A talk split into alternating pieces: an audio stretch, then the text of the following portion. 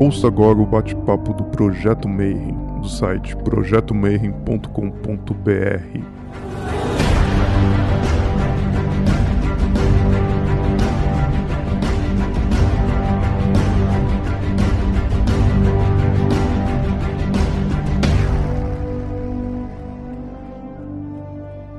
bom dia para você que é de bom dia, boa noite para você que é da boa noite, boa tarde. Se você acabou de receber mais uma notificação do YouTube e veio assistir mais um bate-papo Mayhem, e hoje o assunto é quente, porque a gente vai falar da história secreta da maçonaria. E aí você vai perguntar assim, pô, mas a maçonaria já não é secreta? Ela é secreta, mas ela tem os segredos dentro da maçonaria, dentro dos secretos. Então você tem ritos dentro de ritos e às vezes eles brigam um com o outro. Para o pessoal que está de fora é difícil, né? Mas tem que pensar assim: tem, tem vários e vários ritos e várias e várias potências e às vezes os caras brigam um com o outro, tem política no meio, e aí tem assassinato, tem tudo que você puder imaginar. E hoje eu tô com um pesquisador que é um dos caras que eu mais respeito dentro da maçonaria, é um cara fera. E ele já tem assim vários livros, ele trabalhava com a gente, escrevia a parte do No Esquadro. Então hoje eu vou conversar com Kenio Ismail. Como é que você tá, Manão? Graças a Deus tudo bem. Obrigado, Marcelo por estar tá dando essa oportunidade de estar aqui falando sobre esse assunto que a gente gosta, sobre maçonaria, mais uma vez, e é sempre um prazer. O Kenny já era conhecido porque ele fazia os, os, posts dentro do Teoria da Conspiração, assim, desmistificando a maçonaria, né? Porque às vezes a galera inventava e falava que a maçonaria vinha da Atlântida, e aí o Kenny sempre foi com um viés de pesquisador acadêmico muito forte, né? E ele estava escrevendo os livros, eu não vou dar muito spoiler, tá, Kenny? É, saiu o primeiro volume e agora vai estar tá saindo o segundo volume, a gente vai falar um pouquinho mais sobre isso, que é a história ocultada da maçonaria. Então eu queria que você falasse um pouquinho, Kenny, de onde que veio a ideia de fazer uma história ocultada da maçonaria? Então, algumas pessoas perguntam, por que não história oculta? Soaria melhor, mas quando eu falo em oculto, a gente não fica claro se está oculto por uma coincidência, por uma razão intrínseca ou por algo proposital. E aí, quando eu uso o termo ocultado, fica mais claro de que foi propositalmente oculto. Então, por isso que eu optei por, utilizar o termo história ocultada que é bem isso que você falou, é o segredo dentro do segredo. Nós maçons temos os nossos segredos, mas a alta cúpula da nossa maçonaria brasileira guardou muitos segredos do que a gente chama de povo maçônico, da base maçônica brasileira. E a gente teve um esforço que a gente até apelidou de Wikileaks maçônica, que foi de conseguir acesso a esses documentos confidenciais, secretos, sigilosos da maçonaria nas últimas décadas e dar conhecimento ao povo maçônico, aos interessados no assunto para compreender melhor a história da, da, nossa maçonaria, porque a gente hoje vive um período de paz, união e harmonia na maçonaria brasileira, mas a gente já viveu outros lá atrás. E isso é muito frágil, porque é construído sobre essas ocultações. A minha proposta é que se a gente não tira os esqueletos do armário, se a gente não tira a poeira de debaixo do tapete e deixa isso claro aos membros e às lideranças, é muito fácil que a gente cometa os mesmos erros e volte a viver períodos de ocultação das movimentações, das relações de poder das nossas instituições maçônicas brasileiras. O pessoal daqui do podcast, eles são leigos em maçonaria, né? então eles não têm a menor ideia do que é potência e tal. Então a gente podia vir para o primeiro livro. Já está lançado, mas eu sei que depois você vai me falar um pouquinho, você, você consegue pegar o primeiro livro também junto com o segundo, né? Que você fala dos primórdios, né? Então o que, que seria essa potência? Como é que elas vieram para o Brasil? Como é que a maçonaria se estabelece no Brasil. É, é, é, importante a gente deixar claro que existem maçonarias, não existe uma maçonaria única. Então a gente tem maçonaria teísta, tem maçonaria deísta, tem maçonaria ateísta, nós temos maçonaria regular, irregular, reconhecida, não reconhecida, temos os ritos maçônicos, então tem uma diversidade muito grande de maçonaria. Nós tivemos é, lojas maçônicas já no século XVIII no Brasil, uma potência maçônica no início do século XIX, com a sede na Bahia, que foi fechada por Dom João VI é, em 1818, por conta da, do envolvimento dessa potência na Revolução Pernambucana. E aí a gente teve o surgimento da primeira potência ainda em funcionamento no Brasil, que é o Grande Oriente do Brasil, em 1822, com a participação das personalidades brasileiras, com o grão-mestrado de Dom Pedro I, né, com o grão-mestrado adjunto de José Bonifácio de Andrada e com uma série de outras personalidades de importância para a história do Brasil. E essa maçonaria Grande Oriente do Brasil, ela foi se fragmentando por divisões internas, por relações de poder, por questões de regularidade, de reconhecimento, por uh, diferentes visões que a maçonaria permite e tem e que não conseguiram chegar num consenso, porque se a gente tem um problema na maçonaria brasileira é a ausência de gestão de conflitos. Isso é uma ciência que ainda não chegou na maçonaria. Infelizmente, as nossas altas administrações, de uma forma geral, desconhecem gestão de conflitos. E esses conflitos geraram rompimentos, rupturas, criando uma série de maçonarias, né, uma série de vertentes maçônicas diferentes. Isso ocorreu no século XIX várias vezes, no início do século XX, em 1927, ocorreu a maior de todas, em 1973 ocorreu novamente, e agora, mais recentemente, em 2018, ocorreu mais rupturas. Então, é um, é um ciclo. Eu fiz um estudo que eu entendo que é uma questão de ciclo de vida das organizações, né? Então que elas elas vão, crescem, se desenvolvem, alcançam um ápice e aí começam a sofrer uma decadência, morrem e ressuscitam de suas próprias cinzas. Então existe esse ciclo de vida da maçonaria brasileira que é de 44 anos. De 44 em 44 anos ela morre, tem uma grande ruptura e aí ela renasce. E essa obra ela trata sobre essas questões, as relações é, ocultas entre essas, esses grupos, esses núcleos maçônicos, essas que a gente chama de potências ou obediências maçônicas. Então, os blocos que elas criam nacionalmente e internacionalmente e as lutas que elas travam nacionalmente e internacionalmente, muitas vezes sem que a própria base maçônica, o próprio maçom que sustenta essa pirâmide, que sustenta essas estruturas que são milionárias, tome conhecimento de como que o seu voto, a sua dedicação e o seu dinheiro está sendo empregado. Então, foi revelando essas relações de poder simbólico de Bourdieu, poder disciplinar de Foucault, criando discursos que emplacaram nos dominados, né, que foram repetidos tantas vezes que se transformaram em verdade, tal potência irregular de origem, tal potência irregular de prática, tal potência é, as eleições são fraudulentas, é, tal potência o, trabalha um rito irregular, tal potência não tem o reconhecimento da Inglaterra, então ela, ela não presta, a outra não tem dos Estados Unidos, então é, não vai a lugar nenhum. Então, todos esses discursos são escancarados e, e os documentos que criaram esses discursos, que promoveram esses discursos, são apresentados.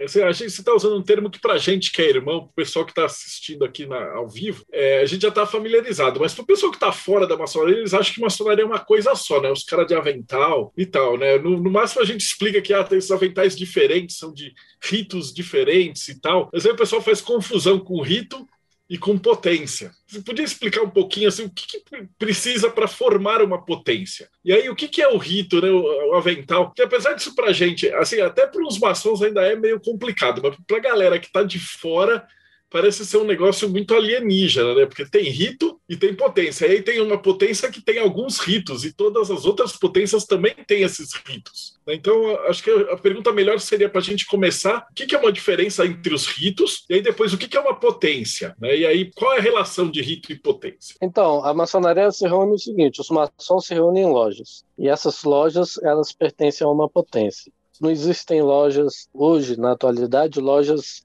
soltas, independentes, livres. As lojas elas se aglomeram em organizações maiores, que no mundo utiliza-se geralmente dois termos, ou grande loja ou Grande Oriente, que são os dois termos mais comuns. Então, junta-se três ou mais lojas e formam uma grande loja, ou formam um Grande Oriente. O termo Grande Oriente tem origem francesa e o termo grande loja tem origem inglesa. Organizacionalmente é isso. Maçons se reúnem em lojas e essas lojas são filiadas a potências, grandes lojas ou grandes orientes. E a prática maçônica, a liturgia maçônica, ela ocorre por meio de ritos. A maçonaria é um belo sistema de moralidade velado em alegoria ilustrado por símbolos, ou seja, ela é uma escola de moral e ética social. Essa escola são os ritos maçônicos. Assim como eu posso fazer uma faculdade de filosofia ou de pedagogia ou de direito, uh, cursos diferentes, cursos superiores diferentes, a maçonaria também tem cursos distintos, que são essas escolas. Então, essas escolas elas se diferem umas das outras sobre quais são os ensinamentos morais mais importantes, mais fundamentais, que devem ser ensinados, como devem ser ensinados. Então, os, esses valores morais eles diferem é, entre um rito e outro, entre uma escola e outra. Como toda escola ela tem os níveis, né? Séries ou semestres, esses ritos têm seus graus, que é o formato que ensina esse conhecimento maçônico, essa arte ou ciência maçônica. Todo maçom pertence a uma loja, essa loja adota um rito. Essa loja pode decidir mudar de rito, mudar de potência também, né? Mas é isso, a potência é a parte organizacional e o rito é a parte educacional da maçonaria. O Ulisses está perguntando ainda, tem uma diferença de loja e de templo? Sim, é, a loja é a organização, o templo é o local de reunião. É, nem, não, nem todos os ritos utilizam o termo templo, são só os ritos de origem latina, os ritos que descendem da França. É, os ritos anglo-saxônicos não chamam de templo, esse templo não passa por uma cerimônia de sagração. Os ritos anglo-saxônicos, como o ritual de emulação, o rito de Schroeder, que é alemão, o rito de York, norte-americano, eles chamam de sala da loja. O local de reunião é chamado de lodge room, sala da loja. Exatamente porque eles não têm a influência religiosa sobre eles como tem os ritos latinos. E aí a gente pode fazer aquele parênteses de que o iluminismo francês foi diferente do iluminismo inglês, do iluminismo alemão. O iluminismo inglês, o iluminismo anglo-saxônico, ele foi empirista, foi científico. É transformar alquimia em química, transformar astrologia em astronomia. É, é, criar o modo de ensino que a gente tem hoje: bacharelato, mestrado, doutorado. Então, esse foi o iluminismo britânico. O iluminismo francês ele foi político religioso eles tinham um Estado absolutista que era católico, então era o rompimento com o Estado e com a Igreja. E aí Jean-Jacques Rousseau defendia que as instituições deveriam ser religiões civis, então elas deveriam é, promover os dois dogmas de Jean-Jacques Rousseau, é, crença no ser supremo e imortalidade da alma. E a maçonaria francesa abraçou a proposta de Jean-Jacques Rousseau de ser uma religião civil. Então ela incorporou uma série de características religiosas da maçonaria francesa para facilitar a conversão daquele homem francês católico, emancipado pela razão, se tornando maçom. Então foram feitos enxertos para facilitar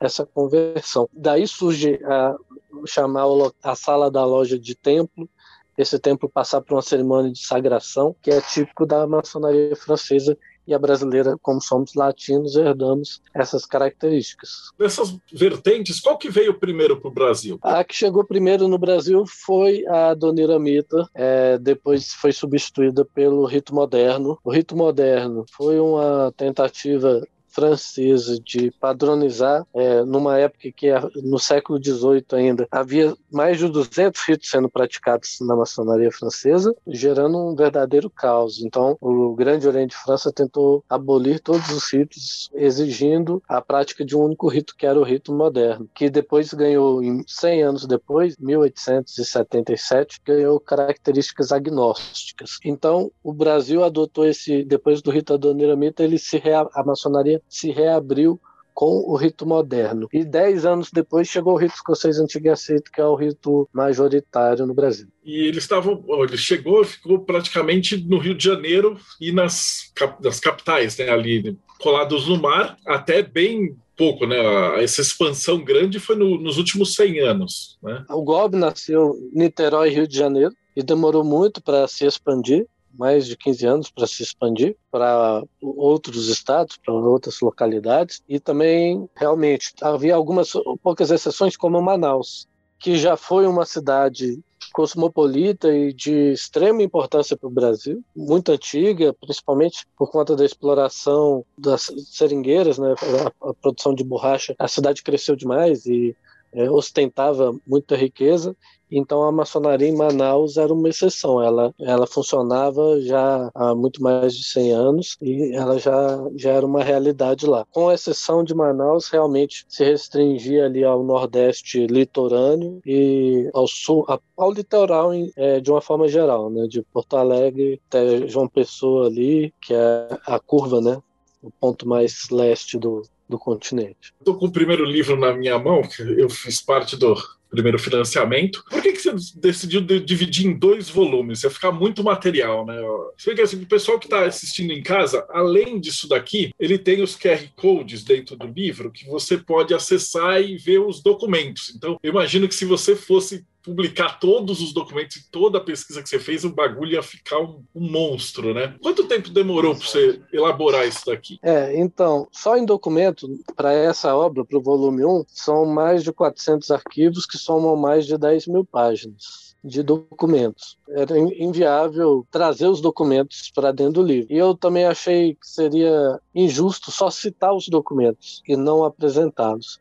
Porque tem coisa aqui que é tão distinta, tão é, distante do que a gente ouvia falar da história, né? É, que as pessoas iam falar, não, isso aqui é invenção. E como elas não iam ter acesso ao documento, ia ficar tipo, ó, quem inventou isso aqui e colocou um documento lá de 1935 que eu nunca vou saber se é realmente verdade. Então, por isso que dá acesso via QR Code aos documentos. Foram anos juntando documentação, vem a data, vem um resumo do que do fato e informa qual é o documento que comprova que aquele resumo ali é verdade. Vem alguns comentários no final de, de cada capítulo que tentam dar uma visão holística de todos os fatos expostos no capítulo. Mas o livro ia ter quase 700 páginas se fosse no único volume. Daí a necessidade de, de, de, se dividir. O primeiro é do final do século XIX até junho de 1978. E esse segundo, que a gente está na batalha do financiamento, ele vai de julho de 78 até 2021. Então, tem fatos que são relacionados a este ano. E o primeiro fez revelações muito interessantes de que o, o golpe e as grandes lojas brasileiras já estiveram dentro de uma mesma confederação, que já teve irmão que foi grão-mestre de duas potências, um irmão brasileiro, o namoro da maçonaria com Vargas, na era Vargas, entregando irmãos para o DOPS para serem é, interrogados, para não dizer torturados pelo DOPS, o oferecimento do grão-mestrado a um general profano para poder reabrir as lojas maçônicas que estavam fechadas por conta dos idiotas da extrema-direita da época, que eram os integralistas. Eles tinham um Olavo de Carvalho deles da época, chamava-se Gustavo Barroso, mas que era um intelectual, era presidente da Academia Brasileira de Letras, mas que atacava judeus, negros, a maçonaria e comunistas, né?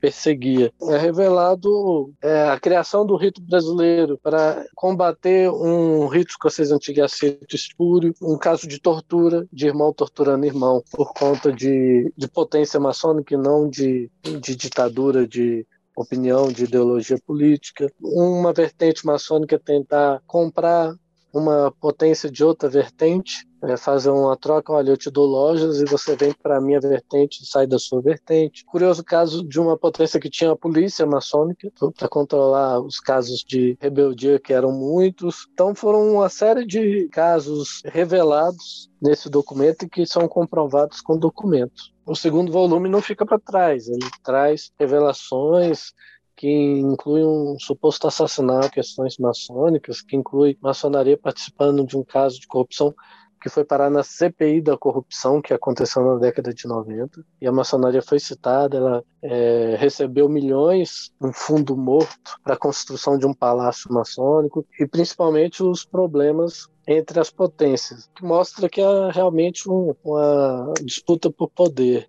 Né? Então, discursos que foram inventados é, e que mudam da noite para o dia quando é conveniente. Eu vou dar um exemplo claro Você que está em São Paulo sabe disso melhor do que eu. De 2014 até 2018, a Comab era leprosa do Grande Oriente do Brasil. Era leprosa, você não podia encostar, porque se você encostasse, você ia ficar irregular. Não era assim? Era leprosa. Coisa absurda mesmo, porque eu fui dar uma palestra uma vez da Comab, desparamentado. Para quem está ouvindo assim, não estava com, com as minhas vestimentas maçônicas. E o irmão, irmão, tenho que chamar de irmão, sou obrigado, do Grande Oriente do Brasil me denunciou que eu estava de terno. E aí ele pôs uma foto picareta que ele tirou do Facebook, na qual ele cropou a foto para não aparecer minha cintura para baixo, né? Que aí não dava para ver se eu estava ou não de avental e me fez uma denúncia. Então existe assim, assim, mesmo entre os caras que a gente chama de irmãos, você tem uns desgraçado que tá sempre pronto para falar a gente. Então, e aí de 2014 a 2018, eles eram leprosos. Você não podia encostar, quem era do golpe não podia encostar no irmão da Comab porque você ia ficar irregular. Você ia ser expulso, você ia ficar irregular. Eu tenho documentos do Tribunal de Justiça, do STF do, do GOB e tudo, do Executivo, do Legislativo, do Judiciário falando. A gente não pode ter relação com eles e a gente não pode reconhecê-los. Se a gente reconhecer, nós vamos perder o reconhecimento da Inglaterra e dos Estados Unidos. Quando houve uma cisão, que é a do GOSP, e o GOSP saiu, no dia seguinte estavam assinando com a Comab. A Comab virou Best Friend Forever. Ninguém perdeu nenhum reconhecimento porque assinou o tratado com a Comab. E assim, em seis meses de diferença, tem os documentos dos tribunais maçônicos falando que ia perder reconhecimento se assinasse com a Comab para fechar as portas, porque o, os tratados com a Comab, eles têm uma cláusula de barreira. Eu estou te reconhecendo, mas você não pode aceitar a visitação do GOSP. E não pode vir a reconhecer o GOSP. Então tem uma cláusula de barreira. E aí você, da noite para o dia, muda o discurso completamente. Um discurso que foi mantido por quatro anos. E, e a, a, classe dos dominados, a base, ninguém questionou isso de uma forma real. As coisas foram muito, tipo, aceitava o discurso de que eram leprosos e aceita um discurso virou meu melhor amigo. Ninguém questiona as razões disso. Ninguém falou, ei, e aquele pessoal que pôs no papel que eles eram leprosos? O que nós vamos fazer com eles? Então, tudo isso é, mostra essas mudanças de discursos repentinos por interesses políticos maçônicos por brigas por poder na maçonaria e com os documentos que comprovam realmente essa essa mudança. Imagino que toda, toda loja deveria ter acesso a isso e ler isso e guardar para evitar que, que aconteçam de novo esse tipo de coisa, né? Então é fantástico. Você está fazendo por financiamento coletivo, né? Por que financiamento coletivo? Por que não procurar uma editora ou até uma editora maçônica? Como é que foi esse processo? O meu primeiro livro eu publiquei em 2012 é, por uma editora comercial que não era exclusivamente maçônica, mas que tinha uma coleção maçônica. Foi uma péssima experiência. Eles mudaram o título do livro, mudaram o conteúdo do livro, eles fizeram recortes que mudaram até o sentido de algumas coisas. Então a experiência não foi boa e aí eu fui para uma editora é, maçônica e essa editora maçônica foi uma boa experiência só que eles me limitavam muito em quantidade de páginas é, e a qualidade do material também era baixa. O, o miolo as capas então eu queria trabalhar um livro que tivesse mais de 160 páginas então meus livros têm mais de 300 páginas os que eu tenho publicado atualmente, que viesse com um papel de melhor qualidade, um pólen soft, que tivessem capa dura para ter uma durabilidade melhor e até por conta do volume, né, do tamanho do, do livro para ter uma qualidade superior. E eu não consegui, infelizmente, isso em editora maçônica. Né? Eu tive que abrir minha própria editora para conseguir publicar os livros. Eu recorri ao, ao financiamento coletivo. O primeiro foi o Ordem sobre o Caos, é, que foi é via. É fantástico, assim. Eu vou te confessar, eu só li até o grau 18, porque como eu, eh, da pandemia eu não consegui passar os graus, eu falei, putz, eu não vou me dar spoiler. Mas assim, se você é maçom, tá escutando isso daqui e é do rito escocês, esse livro é tipo obrigatório, ele deveria fazer parte quando você é iniciado, eles te entregam o avental e entregam esse livro. do Kenny. A tua pesquisa ficou assim maravilhosa. Não, eu agradeço. É, quando a gente pega o livro, tem 143 referências bibliográficas, porque eu sou um adepto da escola autêntica de maçonaria, que é escrever com, e com referências, né, utilizar método para desenvolver o estudo e a pesquisa em respeito aos irmãos que estão lendo, né, para eu não inventar nada do que está aqui. E esse eu posso dizer que foi o livro que eu mais gostei de escrever. Em contrapartida, o Maçonaria Brasileira História Ocultada, que esse é o volume 1 e o volume 2 a gente está em financiamento, é o livro que eu menos gostei de ler. Porque os documentos que eu tive acesso, que eu li, e na hora de escrever, eles muitas vezes me tiravam sono. Fiquei em choque, fiquei enojado em algumas ocasiões, é, mas eu acredito que, apesar de ter sido o que eu menos gostei de ler, é o mais importante. Exatamente porque é, a maçonaria tem na sua filosofia a busca da verdade, um compromisso com a verdade, né, de que a verdade liberta, e ela prega isso muito, e a gente não pode deixar que isso fique apenas no discurso, que seja uma fórmula vazia de um ritual. A gente precisa praticar isso. E eu acredito que a gente tem que começar olhando para dentro, fazer o vitriol, né? visitar o nosso interior e nos retificarmos para conseguir ir adiante. Nós estamos no século XXI, nós estamos aí enfrentando uma pandemia e se a maçonaria não fizer esse exercício de vitriol e, e não aceitar os erros do passado, esses erros vão se repetindo. Porque essa foi a grande descoberta que eu vi, o quanto a gente repete os mesmos erros. A gente falou em gospel aqui, cisão agora em 2018. Essa mesma cisão ocorreu em 1972. Da mesma forma, os mesmos erros foram cometidos, foi parar na justiça, ocorreu suspensão do grão-mestre, ocorreu intervenção federal maçônica, os mecanismos foram os mesmos. A história se repetiu exatamente igual. É, e várias vezes a, a, história vem se repetindo, o que faz com que a gente não, não avance. Né? Parece que a gente está numa espiral e eu acredito que quem ama critica, quem ama corrige, quem ama educa. Né? Então, a gente precisa fazer essa terapia coletiva de reconhecer esses erros para não repetir. Precisa mesmo. A tua obra, eu acho que ela é inestimável, assim. E como é que está fazendo para financiar? Como é que a gente consegue ah, te ajudar a publicar isso? Marcelo, eu estou no Catarse, você conhece muito bem, eu, eu inclusive escolhi o Catarse inspirado é, no, no seu trabalho, que eu sigo há muitos anos. É, Maçonaria Brasileira 2, esse aqui foi o 1, né? E agora o volume 2 está lá no Catarse, é, catarse.me barra maconaria underline brasileira underline 2. A gente já está aí um pouco mais de 40% da meta e correndo atrás para conseguir tornar o, o volume 2 uma realidade. Ah, não, certeza absoluta que vai ser publicado, porque esse é, um, é uma coleção de livros que ela tem que ser publicada, né?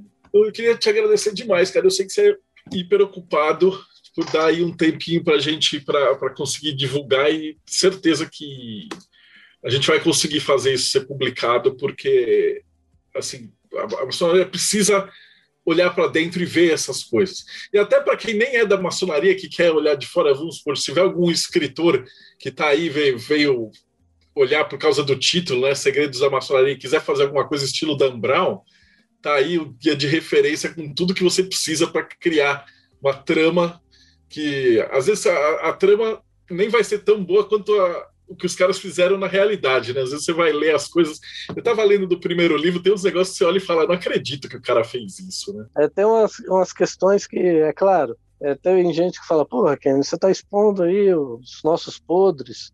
Não precisava, né? Eu entendo que sim, que a gente precisa revelar e que todo mundo é, tem o direito de, de saber, porque está no passado, a gente não vai cometer o erro do anacronismo julgar o passado com o olhar do presente. Né? O passado é passado, a gente não pode apagar esse passado, é ocultar, é, é esquecer. A gente tem que conhecê-lo para poder trilhar um caminho melhor daqui para frente, para não, não repeti-lo. Então a ideia é essa. Né? É, e é engraçado porque tem irmão que lê, aí o irmão é, por exemplo, da comadre. Aí enquanto está falando mal do Gobi, mal assim. Enquanto tem coisa ruim do Gob sendo revelada, ele tá achando o máximo. Aí ele vai ler uma coisa que é ruim da Comab, ele, pô, quem não precisava pôr isso aqui. Podia ter deixado isso aqui de fora. E o mesmo vai, Gob, grande loja, tá todo mundo lendo. Aí acha uma coisa que é, é, da sua e já fica incomodado. Pô, ninguém precisava saber disso. Né? Mas a ideia é essa, né? Se você está incomodado, a chance de você fazer o mesmo já, já diminui bastante. Bastante. E quem não, não, não tem o primeiro livro, dá para comprar ainda? É, no financiamento eu consigo fazer por eu pegar os dois livros? A gente tem o primeiro volume na loja do No Esquadro, e aí lá no financiamento tem o link para adquirir o primeiro volume. E aí você pode é, adquirir lá no, no Catarse o segundo volume e pelo link já adquirir o primeiro volume. Maravilha. Putz, eu só tenho que te agradecer, Kenny. Obrigadão por, por dar essa explicação. Que você tirou um monte de dúvida da galera que vem perguntar disso daí. E com certeza isso vai chegar em muito irmão. E, a gente vai publicar esse negócio, pode ter certeza. Eu que agradeço. Obrigado pela oportunidade. Valeu. E para você que acompanhou a gente, hoje foi rapidinho, curto, mas extremamente importante. Não esquece, dá like, segue o canal e a gente se vê aí no próximo Bate-Papo Mayhem.